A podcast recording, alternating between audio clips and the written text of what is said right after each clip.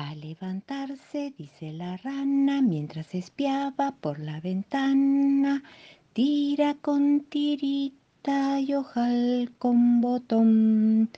Un pajarito que está en la cama busca el zapato bajo la rama, tira con tirita y ojal con botón. Upa dijeron cuatro ratones y se quitaron los camisones, tira con tirita y ojal con botón. No hallo mi flauta, protestó el grillo y la tenía en el bolsillo. Tira con tirita y ojal con botón. Una gallina muerta de risa se pone el gorro y la camisa. Tira con tirita y ojal con botón. Medio dormido, dice el morrongo, cuando madrugo siempre rezongo. Tira con tirita y ojal con botón. Y el sapo dice que disparate desayunarse con chocolate, tira con tirita y ojal con botón. Los tres cabritos de Noruega, un cuento de Susan Perrow contado por Fer Iñarreiraegui. Había una vez, en las hermosas tierras de Noruega, tres cabritos que se llamaban broncos. El primer cabrito tenía una barba pequeña y unos cuernos pequeños. El segundo tenía la barba mediana y los cuernos medianos.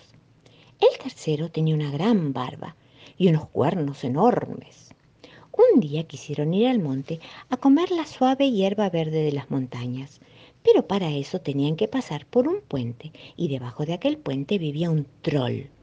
Aquel troll tenía unos ojos grandes como platos y la nariz larga como el mango de un rastrillo. Y a aquel troll no le gustaba que nadie pasara por el puente. El primer cabrito que pasó fue el pequeño. Trip, trap, trip, trap. Oigo pasos en el puente. Me temo que hay alguien y no quiero ver gente. ¿Quién es el que se atreve a cruzarlo y no me teme? Soy yo, el pequeño cabrito bronco, y voy camino a las montañas para comer suave hierba verde. Subiré y te atraparé, rugió el troll, y asomó su enorme nariz por entre los barrotes. Por favor, no me coma. Soy muy flaquito. Se me notan los huesos a través de la piel. Espera que venga mi hermano. Él sí que va a ser buena comida para usted. Muy bien, dijo el troll avaricioso, y se escondió en su casa debajo del puente. Y el pequeño cabrito siguió su camino, trip, trap, trip, trap, hacia la montaña para comer la suave hierba verde. El siguiente que trató de pasar fue el mediano. Trop, trop, trop, trop. Oigo pasos sobre el puente, me temo que hay alguien y no quiero ver gente. ¿Quién se atreve a cruzarlo y no me teme? Soy yo, el mediano cabrito bronco, y voy camino a las montañas para comer la suave hierba verde. Subiré y te atraparé, rugió el troll y asomó su enorme nariz por el otro lado del puente. Por favor, no me coma. Estoy muy flaquito, se me notan los huesos a través de la piel. Espera que venga mi hermano. Él sí que va a ser un buen bocado de comida para usted. Muy bien, dijo el troll avaricioso, y se escondió en su casa debajo del puente. El cabrito mediano siguió su camino, trop, trop, trop, trop, hacia la montaña para comer la suave hierba verde. El siguiente fue el gran cabrito bronco. Tramp, tramp, tramp, tramp. Oigo pasos sobre el puente. Me temo que hay alguien y no quiero ver gente. ¿Quién es el que se atreve a cruzarlo y no me teme? Soy yo, dijo el gran cabrito bronco. Y voy camino a la montaña para comer la suave hierba verde. Subiré y te atraparé, rugió el troll, y asomó su enorme nariz por el otro lado del puente. Muy bien, subí. Te estoy esperando, dijo el gran cabrito brusco. El troll subió al puente y entonces con un gran topetazo de sus fuertes cuernos, el gran cabrito lanzó al troll desde el puente hacia el fondo de las aguas, que es donde los troles tienen que estar para no molestar a nadie. Y el gran cabrito siguió su camino, tramp, tramp, tramp, tramp, hacia las montañas para comer la suave hierba verde. ¿Y saben qué? Los tres cabritos se dieron un gran banquete de suave hierba verde y fresca. No es lo mismo el otoño en Mendoza Hay que andar con el alma hecha un niño, comprenderle la diosa a las hojas y acostarse en su sueño amarillo.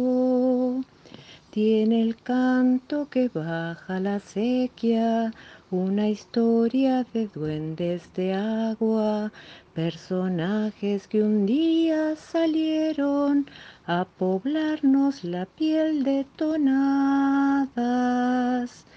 La brisa traviesa se ha puesto a juntar suspiros de nubes cansadas de andar. Esta lluvia que empieza en mis ojos no es más que un antojo de la soledad. Es posible encontrar cada nombre en la voz que murmuran los cerros. El paisaje reclama por fuera nuestro tibio paisaje de adentro. Receta para no sentir culpa porque sí extraído del libro Recetas de lluvia y azúcar para comerse la vida a cucharadas, escrito por Eva Manzano, contado por Fer Iñarreiraegui. Un montón de cosas inútiles, entre las que se encuentran los escrúpulos, se reúnen dos veces por la mañana y cuatro por la tarde. Pero en vez de ayudarse a encontrar una solución, se echan mutuamente la culpa. Lo peor es cuando se reúnen por la noche se sientan todos en la almohada, lo más cerca posible de la cabeza, a machacar los sueños, a roerlos, como si fueran la carne pegadita a los huesos del más delicioso asado. Entre las cosas inútiles están los barriletes sin viento, los vientos sin cielo y los remordimientos sin más. Acá les dejo una increíble receta para no sentirse culpables y comenzar a desandar el doloroso e inútil camino de la culpa porque sí. 1 convertir la culpa en un error, para así aprender de este error. 2. Mejor roer un trozo de queso duro que un pensamiento. 3. Encontrar una tormenta y mojarse. Es mejor que atormentarse. 4. Aunque podés echarle la culpa a otro, no es lo más aconsejable, porque vos no aprendes nada y podés hacer mucho daño. 5 una vez al mes, como si fuera una alfombrita, aerear nuestro yo, esa mascota incalificable que vive dentro de los humanos. Había una nena en Tacuarí que solamente hablaba con la I. ¡Qué papelón! Un día, delante de su tía, en lugar de decir papá, dijo pipí. Kaori tiene un primito, Adaptación del cuento Goldie is Mad de Margie Palatin, contado por Fer Iñárritu. Hola, soy Kaori. Tengo cuatro años y un primito bebé que se llama Hiroshi. Hoy estoy muy, muy, muy enojada. Mi primito agarró mi muñeca y la chupó. Llenó todo el pelo de mi muñeca con baba. A mi muñeca no le gusta la baba. A mí tampoco me gusta la baba. Estoy furiosa con Hiro. Mamá habló conmigo y con mi muñeca. Quiere que pensemos en cómo nos portamos y que le pidamos disculpas a Giro. Pero ni ella ni yo queremos disculparnos. Estamos enojadas con él y no queremos ni hablarle. Mi muñeca dice que le gustaría que Giro desaparezca. Y yo también. ¡Tadam! ¡Pum! Y chau Giro. Pero después me pongo a pensar en cómo sería no tenerlo. A veces es tan gracioso, hace monerías, nos hace reír. Eso le gusta a mi muñeca y a mí también. Y cuando sale de bañarse, huele tan rico. A mi muñeca le gusta su olorcito a bebé y a mí también. Mi muñeca opina que tiene que pensar un ratito más. Yo también. Las dos nos damos cuenta de que no es tan terrible que Giro haya chupado su pelo. Yo puedo bañarla y eso a mi muñeca le encanta. Y creemos que es muy lindo Giro, Así que vamos a jugar más con él para que aprenda a jugar con nosotras y nos podamos divertir los tres juntos sin enojarnos. Es divertido tener primos. Me gusta que Giro sea mi primito. Te quiero, Giro. Tú tienes una carita deliciosa y tienes una sonrisa celestial.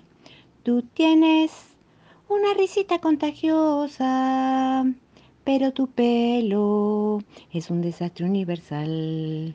Se paran de punta como un porcoespín, pareces la estatua de San Peluquín. Ni tres peluqueros te alcanzan a ti, con peines de acero y sierras sin fin, despeinada, twist, twist, twist, despeinada, twist, twist, twist. El país de la geometría, un cuento de María Elena Walsh contado por Fer Iñarreiraegui. Había una vez un amplio país blanco de papel. El rey de este país era el compás. ¿Por qué no? El compás. Aquí viene caminando con sus dos patitas flacas, una pincha y la otra no. Jo, jo, jo, jo, jo, una pincha y la otra no. El rey compás vivía en un gran palacio de cartulina en forma de icosaedro, con 18 ventanitas. Cualquiera de nosotros estaría contento en un palacio así, pero el rey compás no.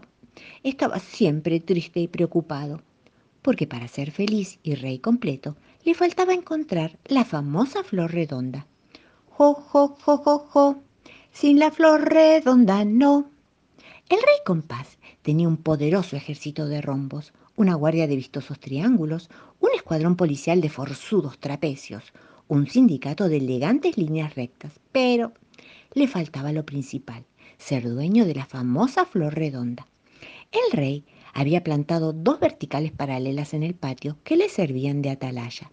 Las paralelas crecían, crecían, crecían. Muchas veces el rey trepaba a ellas para otear el horizonte y ver si alguien le traía la flor. Pero no, había mandado cientos de expediciones en su búsqueda y nadie había podido encontrarla. Un día, el capitán de los rombos le preguntó, ¿Y para qué sirve esa flor, señor rey? Tonto, retonto, tronó el rey. Solamente los tontos retontos preguntan para qué sirve una flor. El capitán Rombo, con miedo que el rey lo pinchara, salió despacito y de perfil por el marco de la puerta. Otro día, el comandante de los triángulos le preguntó, Hemos recorrido todos los ángulos de la comarca sin encontrarla, señor rey. Casi creemos que no existe. ¿Puedo preguntarle para qué sirve esa flor? ¡Tonto, retonto! Tronó el rey. Solamente los tontos retontos preguntan para qué sirve una flor. El comandante de los triángulos, temeroso de que el rey lo pinchara, salió despacito y de perfil por una de las 18 ventanas del palacio. Otra tarde, la secretaria del sindicato de líneas rectas se presentó ante el rey y tuvo la imprudencia de decirle, ¿no le gustaría conseguir otra cosa más útil, señor rey? Porque, al fin y al cabo, ¿para qué sirve una flor? ¡Tonta, retonta! tronó el rey. Solamente las tontas retontas preguntan para qué sirve una flor. Pobre señorita línea recta, temerosa de que el rey la pinchara, se escurrió por un agujerito del piso. Poco después llegaron los trapecios, maltrechos y melancólicos después de una larga expedición. ¿Y? ¿Encontraron la flor redonda? preguntó el rey impaciente. Ni rastros, Majestad. ¿Y qué diablos encontraron? Cubitos de hielo, tres dados, una regla, una cajita. ¡Harto! Estoy harto de ángulos y rectas y puntos. Son todos unos cuadrados. Esto insultó un poco a los pobres trapecios. Estoy harto y amargado. Quiero encontrar la famosa flor redonda. Y todos tuvieron que corear la canción que ya era el himno en la comarca. Sin la flor redonda no. Jo, jo, jo, jo, jo. Sin la flor redonda no. Los súbditos del rey para distraerlo, decidieron organizar un partido de fútbol. Las tribunas estaban llenas de puntos alborotados, los rombos desafiaban a los triángulos. En fin, ganaron los triángulos por 1 a 0. Mérito singular si se tiene en cuenta que la pelota era un cubo. El capitán de los rombos fue a llorar su derrota a un rincón. El comandante de los triángulos, cansado y victorioso, se acercó al rey. ¿Y? ¿Le gustó el partido, Majestad? Va, va, dijo el rey distraído, siempre con su idea fija. No perdamos tiempo con partidos. Mañana salimos todos de expedición. Mañana. Pero estamos muy cansados, señor rey. El partido duró siete horas. Usted no sabe cómo cansa jugar con una pelota en forma de cubo. ¡Tonto, retonto! Mañana partimos. A la mañana tempranito, el rey pasó revista de sus tropas había decidido salir él mismo a la cabeza de la expedición. Rombos, cuadrados, triángulos, trapecios y líneas rectas formaban fila, muertos de sueño y escoltados por unos cuantos puntos enrolados como voluntarios. Allá se van, todos en busca de la famosa, misteriosa y caprichosa flor redonda. La expedición del rey compás atravesó páginas, cuadernos desolados, ríos de tinta china, espesas selvas de viruta de lápiz, cordilleras de goma de borrar, buscando siempre, buscando a la dichosa flor. Registraron todos los ángulos, todos los rincones, todos los vericuetos, bajo el viento, bajo la lluvia, el granizo, la resolana. Me doy por vencido, dijo por fin el rey. Quizás ustedes tenían razón y la dichosa flor redonda no exista. Quizás no eran tan retontos como yo pensaba. Volvamos a casita. Cuando volvieron, el rey se encerró en su cuarto, espantosamente triste y amargado. Al rato entró la señora Línea a llevarle una sopita de tiza y se preocupó mucho al verlo tan triste. Ay, señor rey, le dijo para consolarlo, ¿no sabe usted que es mucho mejor cantar y bailar que estar amargado? Cuando la señorita Línea se hubo deslizado por debajo de la puerta, el rey, que no era sordo a los consejos, dijo, Bueno, probemos. La la la la la la la la la. Y cantó y bailó un poquito. Bailando, bailando, bailando, descubrió sorprendido que había dibujado una hermosa flor redonda en el piso de su cuarto. Y siguió bailando y bailando y dibujando flores y más flores redondas que pronto se convirtieron en un jardín. Jo, jo, jo, jo, jo.